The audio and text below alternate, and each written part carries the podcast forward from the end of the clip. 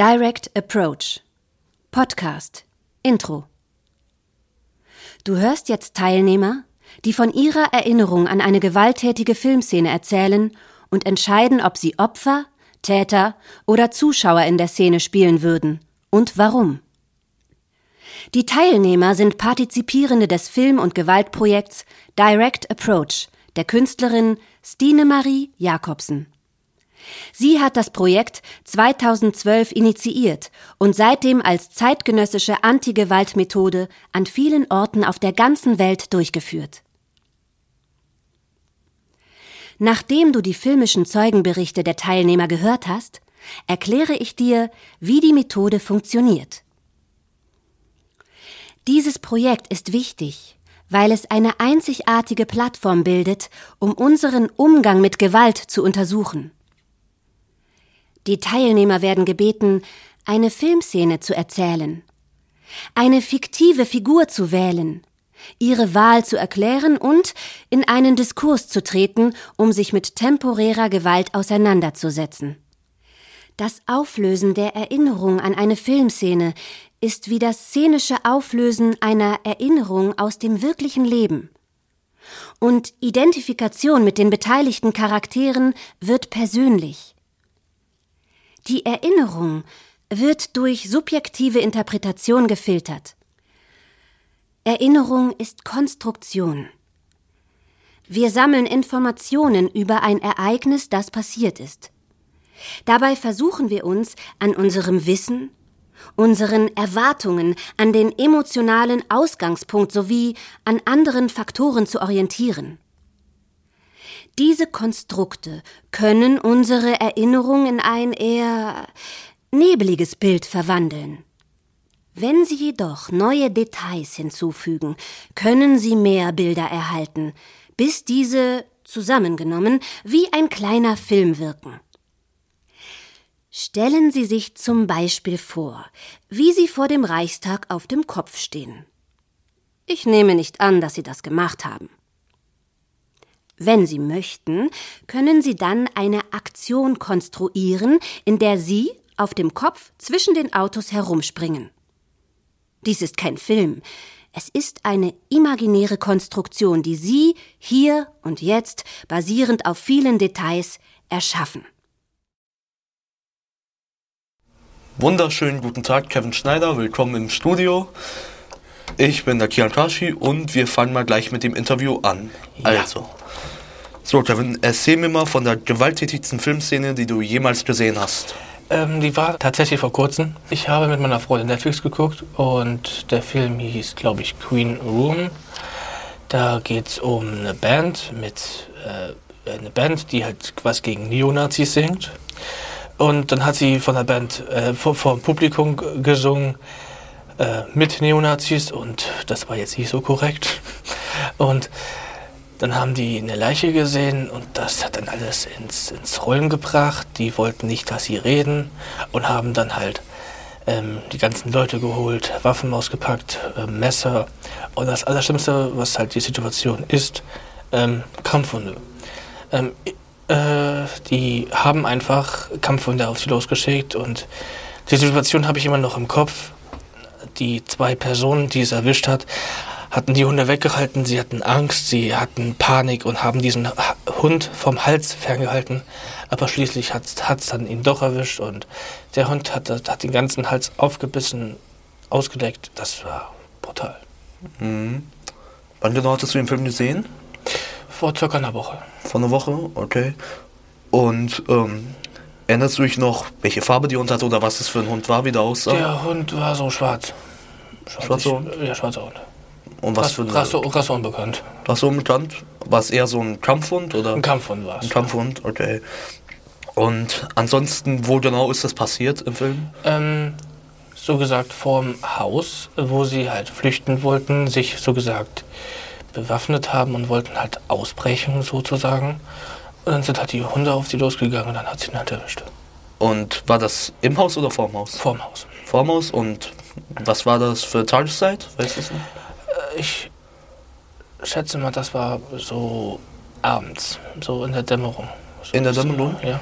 Und was erinnerst du dich noch so aus der Umwelt? Hat es geregnet? Was für ein Wetter war es?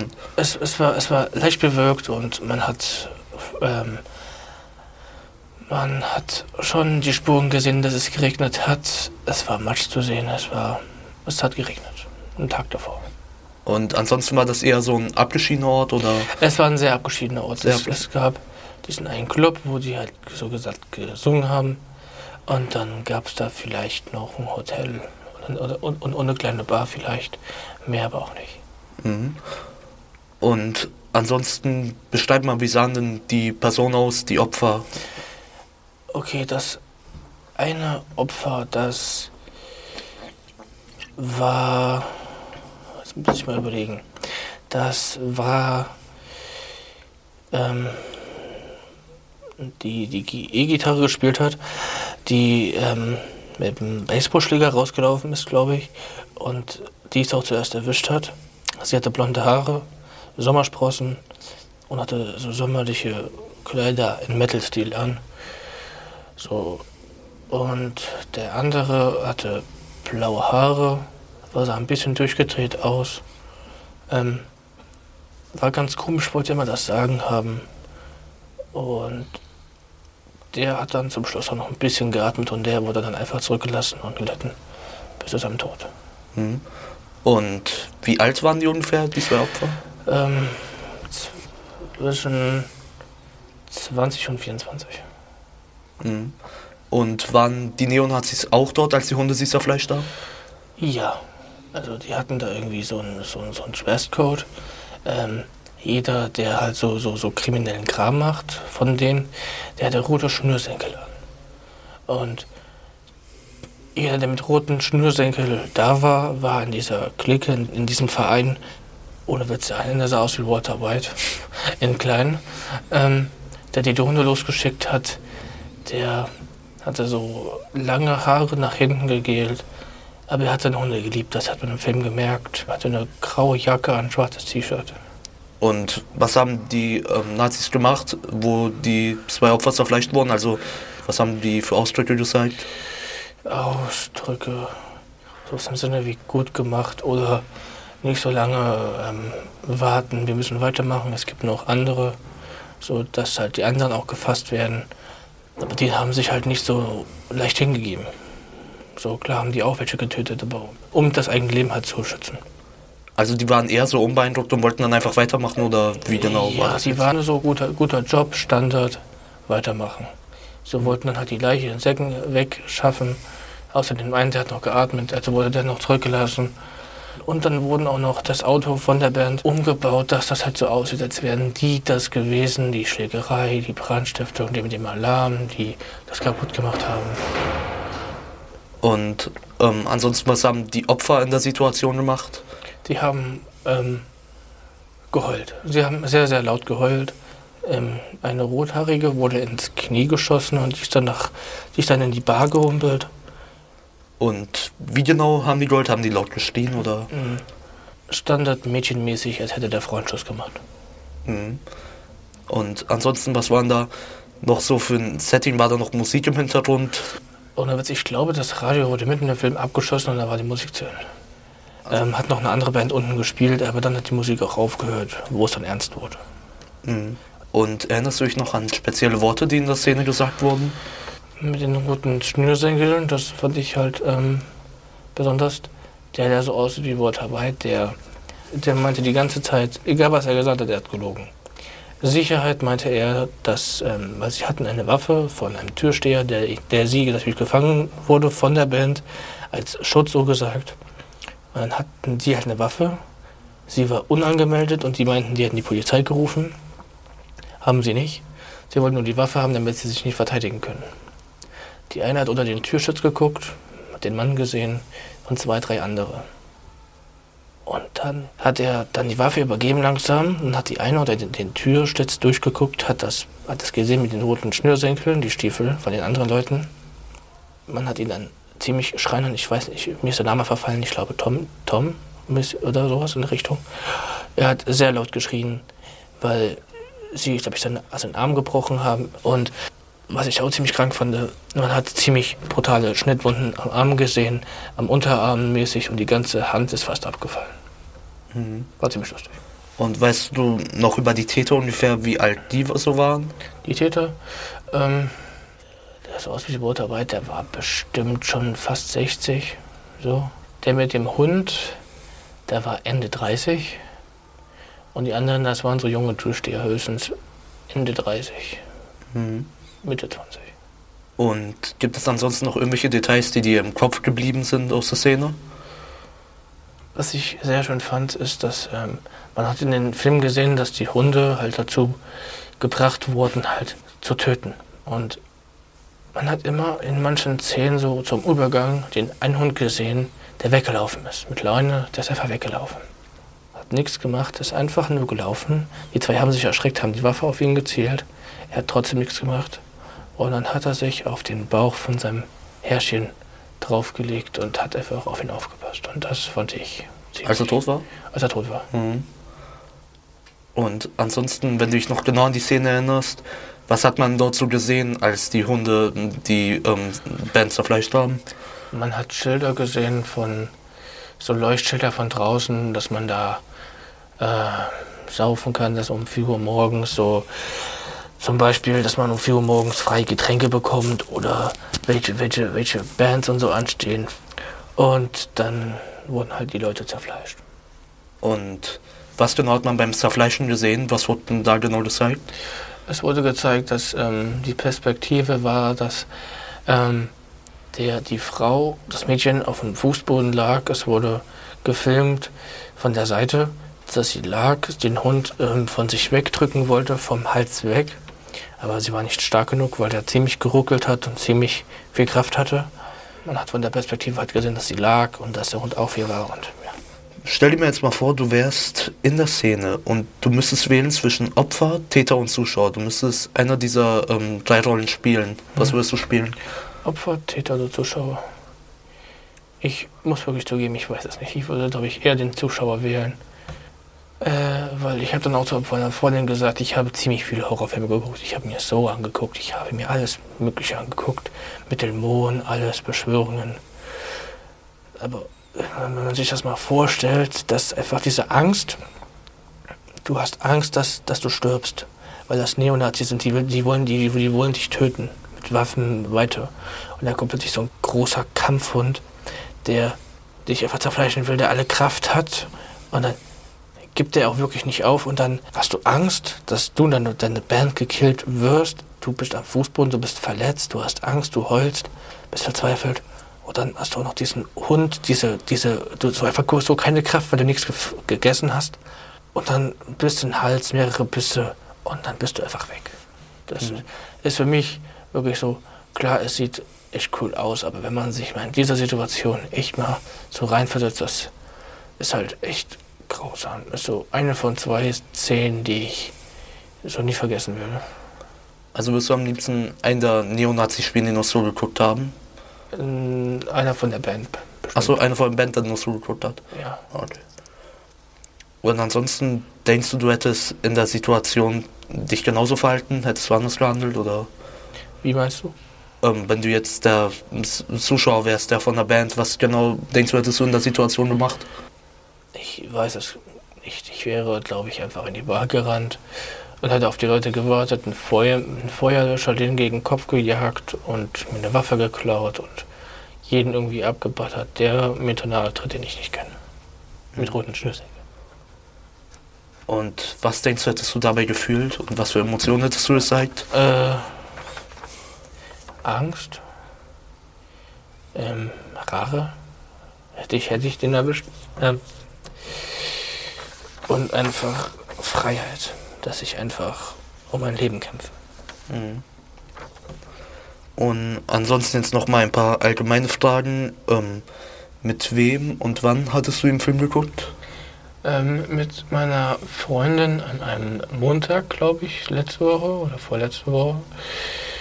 Ähm, so zwischen 17 und 18 Uhr. Und wie bist du darauf gekommen, dir den Film anzusehen? Ähm, also wenn meine Freundin bei mir ist, so, dann zocke ich halt nicht. Also gucken wir meistens halt YouTube oder, oder halt Netflix. Und sie hatte immer Bock auf einen Horrorfilm. Und dann haben die uns halt den gegönnt, weil sie halt ja auch so, so Pants mag, die so metalartig sind. So ist nicht so mein Fall, aber ihr, ihr gefällt es, also habe ich den mit ihr geguckt und war ganz schön. Und denkst du, du würdest dir die Szene wieder angucken oder den Film allgemein? Bestimmt. Hm. Und ansonsten, wenn du das auf dich selbst reflektierst, glaubst du, du bist auch selber eine gewalttätige Person? Äh, ganz im Gegenteil. Hattest du schon mal Momente, wo du Gewalt angebracht hast? Oder? Wie meinst du Gewalt? Ja, dass du einer anderen Person Gewalt angetan hast oder dass du zum Beispiel einfach so einen Ausraster hattest und um dich geschlagen hast oder so etwas ähnliches? Nein, höchstens mal in der Grundschule mal so, was man so kennt, aber äh, okay, vielleicht so, äh, wo ich meine Schule gewechselt habe, hat mich so, so, ein Junge namens Justin als Mobbel beleidigt und ich drückte ihn in der Kunst AG vielleicht gegen die Person und habe ihn vielleicht auf die Nase gehauen. aber mehr auch nicht. Ich bin eigentlich nicht so einer. Hm. Und so kommen wir nun zur letzten Frage. Wenn du an die Szene denkst, denkst du, sie reflektiert auf in irgendeiner Weise die Gesellschaft von heute? Ich kann es nicht beantworten, weil ich sehr wenig in so Clubs drin bin. Ich war mein ganzes Leben erst einmal in der Shisha-Bar, öfters mal in der Kneipe, mal zum, zum Daten. Aber jetzt, nee, kann ich jetzt nicht so gut beantworten. Ich, ich, ich hoffe es einfach mal nicht. Aber es gibt immer solche Leute. Hm. Ansonsten jetzt ähm, die Gewalt, die man gesehen hat, vor allem, das ist ja auch von Neonazis ausgegangen. Glaubst du auch schon, dass es wirklich etwas ist, was häufig auftritt, was auch ein Problem in der Welt ist? Oder sind das deiner Meinung nach eher so ich, Einzelfälle und man muss sich nicht wirklich Sorgen machen? Ich schätze mal, das hat auch was mit Neonazis zu tun. Das hat einfach was mit anderen Musikgeschmäcken zu tun in solchen Fällen.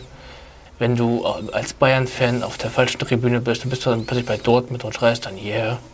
Wenn die plötzlich ein Tor machen, wirst du auch blöd angemacht. Und ansonsten jetzt nochmal zurück zur Szene, ähm, wenn du jetzt nochmal im Nachhinein darüber nachdenkst, hm? was glaubst du, ist denn einfach so an dieser Szene so schockierend gewesen? Was ist dir wirklich so stark im Kopf geblieben? Was mir stark im Kopf geblieben ist, dass ich, ähm, ohne Witz, ich mag es immer so, wenn, wenn irgendwas Komisches passiert, so wenn plötzlich äh, so wie bei so, so eine umgekehrte Bärenfalle auf deinem Kopf ist und dann plötzlich explodiert. Ich gucke da ultimativ gerne hin, ich spule auch gerne mal zurück. Da bin ich so einer, ich gucke zu, wenn jemand zerquetscht wird. Wir, ich genieße das. das sind halt Horrorfilme. Und wenn man das nicht kann, dann soll man auch keine Horrorfilme gucken. Und das, was halt so hängen geblieben ist, ich habe halt so noch nie so real gesehen, dass in einem Film jemand von einem Hund zerfleischt wurde. Ich habe das noch nie so richtig gesehen und wahrgenommen. Hm. So von ein Hai oder von Bär vielleicht, so, oder von der Schlange. Aber von, von so einem Hund, das war schon krass. Ansonsten, was denkst du, wie viel, wie viel Blut hat man so gesehen und hat man dann auch im Körper, was hat man da gesehen, nachdem der Hund man, zerfleischt hat? Man hat Halsenteil gesehen, frage mich nicht, wie die heißt. Mhm. Äh, man hat einfach so auf den Hals gesehen, wie er dann auch irgendwie den Hals ausgeleckt hat. So ganz so ganz komisch. Das war eine sehr große offene Wunde. Die war bestimmt so den ganzen Hals so lang, so bestimmt ähm, weniger als die Hälfte vom Hals, so ein bisschen. War halt offen und hat geblutet und hat gepocht. War schon krass. Was genau hat man dabei gehört? Hat man es zerfleischen gehört? Man hat das Schießen von den Neonazis gehört, wie die auf die anderen geschossen haben, wo die andere dann die Schusswunde am Bein bekommen hat. Man hat die Leute schreien hören nach der Person, die zerfleischt wurde und oh nein und fuck und dass sie halt so es, es einfach gar nicht verkraftet haben, dass er gerade zerfleischt wurde. Hm. Das hat man realisiert. Ansonsten hat man auch so dieses Geräusch gehört, wenn so ein Hals auseinandergerissen wird von einem Hund. Man, man hat, man hat, man hat diese, diese Hundegeräusche gehört, die, die, die, die, diese Knurren, dieses Auslecken, man hat das gehört. Mhm. Ansonsten hat man dann noch den Hund gesehen nach des Szene? Ja, wie er dann zurück in seine Zelle gegangen ist. Also so in seinem Hundekörbchen, ja, mäßig. Und hatte er auch so Blut im Gesicht an der Schnauze? Ich glaube schon, aber er war halt schwarz. Das hat man so in der dunklen Dämmerung jetzt nicht so gut gesehen. Hm. Okay, dann vielen Dank. Dann war es das eigentlich auch schon. Wir haben alle Fragen geklärt. Vielen Dank nochmal für das Interview, Kevin. Bitte. Dann war es das auch schon. Podcast Outro Allen Teilnehmern werden dieselben Fragen gestellt, damit sie ihre Filmszene aus dem Gedächtnis erinnern können. Hier sind die Fragen sowie einige Richtlinien, wie man sie richtig einsetzt. Erstens. Erzähl mir von der gewalttätigsten Filmszene, die du je gesehen hast. Zweitens. Erzähl mir mehr davon. Die Fragen werden detaillierter. Zum Beispiel, wie beginnt und endet diese Szene? Zu welcher Tageszeit findet diese Szene statt? An welchem Ort passiert die Szene? Wie sehen der Täter, das Opfer und der Zuschauer aus? Wie bewegt sich der Täter, das Opfer und der Zuschauer? Und was tragen sie? Gibt es, gibt es Soundeffekte und Soundtracks? An was erinnerst du dich noch?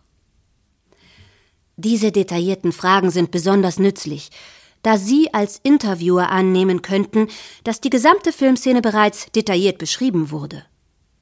Solche Fragen können den Teilnehmer dazu veranlassen, sich an mehr Einzelheiten in der Szene zu erinnern. Wenn Sie einfach nur fragen, ja, und was ist denn dann als nächstes passiert? Erfinden die Teilnehmer vielleicht etwas, weil sie denken, es könnte noch etwas anderes passiert sein. Drittens. Wenn du das Opfer, den Täter oder den Zuschauer spielen müsstest, welche Rolle würdest du wählen? Viertens. Warum? Die Einbindung der Teilnehmer in ihre Filmszene und die Interaktion mit der gewählten Filmszene sind ein wesentlicher Bestandteil der Direct Approach Methode, die es den Teilnehmern ermöglicht, sich proaktiv und möglicherweise reformativ mit ihrer Erinnerung an einen richtigen Gewaltakt zu beschäftigen. Es kann ihnen ermöglichen, den Sinn oder die Relevanz der Szene für ihr eigenes Leben zu finden. Fünftens.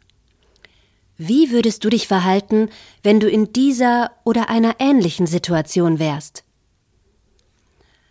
Die Fragen können detaillierter werden, zum Beispiel Wann und mit wem hast du dir diesen Film angesehen? Warum hast du dir die gesamte Filmszene angesehen?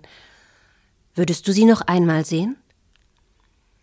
Bist du selber irgendwie gewalttätig? Kannst du etwas Positives über Gewalt sagen? Die meisten Leute antworten, dass sie in keiner Art gewalttätig seien, aber das Projekt fordert sie auf, darüber nachzudenken. Wenn man etwas Positives zu Gewalt sagen will, muss man auch definieren, wann man denkt, es sei in Ordnung, Gewalt anzuwenden. Dies ist eine sehr wichtige Frage für uns alle. Sechstens. Reflektiert die Gewaltdarstellung die heutige Gesellschaft? Wenn ja, wie? Wenn nein, warum nicht? Diese letzte Frage ist ein effektiver Weg, um die individuelle Interaktion mit der Szene zu einem Weltbild zu erweitern. Am eindeutigsten werden die Teilnehmer erst dann an diesen Punkt ankommen, indem sie zunächst über die vorherigen Fragen auf ihr persönliches Verhältnis zur Szene eingegangen sind. Einige Richtlinien für die Vorbereitung des Interviews bereiten darauf vor, dass die Teilnehmer nicht versuchen sollten, die Filmszene, um die sich das Interview dreht, mit hundertprozentiger Genauigkeit abzubilden. Einfach, um ein besseres Interview zu geben. Erinnern Sie die Teilnehmer daran, dass das Gespräch öffentlich ist. Es darf gern privat werden, aber oft wird es privat, ohne dass Sie es wollen. Die Interviewer sollten die Teilnehmer niemals unterbrechen. Seien Sie ein geduldiger und offener Zuhörer. Drehen Sie den Fokus von sich selber weg, um Ihre Aufmerksamkeit auf die Teilnehmer und ihre Geschichten zu richten. Unterbrechen oder beenden Sie niemals Ihre Sätze. Stellen Sie neutrale Fragen, um das Gedächtnis der Teilnehmer nicht zu beeinträchtigen. Statt zu fragen, ist das Auto blau? Frage, welche Farbe hat das Auto? Ich hoffe, wenn Sie diese Interviews hören, wird sich Ihre Haltung ändern, wenn Sie die Rolle der Gewalt in den Medien und der Gesellschaft betrachten. Und jetzt möchte ich natürlich wissen, an welche Szene können Sie sich selbst erinnern?